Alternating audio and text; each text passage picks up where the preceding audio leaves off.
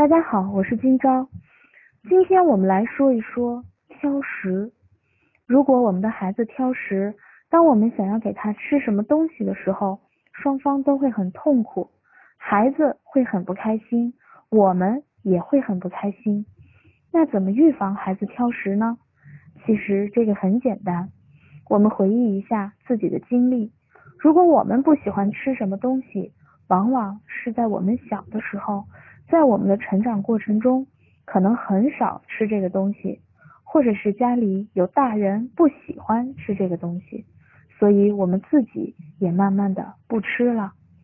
但是小孩子天生就会挑食吗？答案是否定的。其实孩子刚生下来的时候，他可能对各种各样的味道都很好奇，所以我们要做的就是在孩子小的时候，要让他尝试各种各样的味道。这样就为他挑食做了预防，他从小就能接受各种各样的味道，长大了也就不挑食了。在这里还有一个特别重要的提示，就是我们觉得孩子光是嘴巴会挑食吗？其实他的耳朵也会挑食，他的眼睛也会挑食，他的身体更会挑食。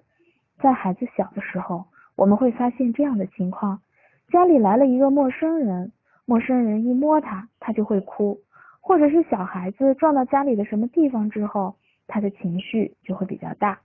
这就是他的身体在挑食。在理论上说，这是孩子的触觉适应性。如果孩子在两岁之前，我们把家里的不同材质、不同形状、各种各样的东西给他摸，往他身上蹭，我们就能促进孩子的触觉发展。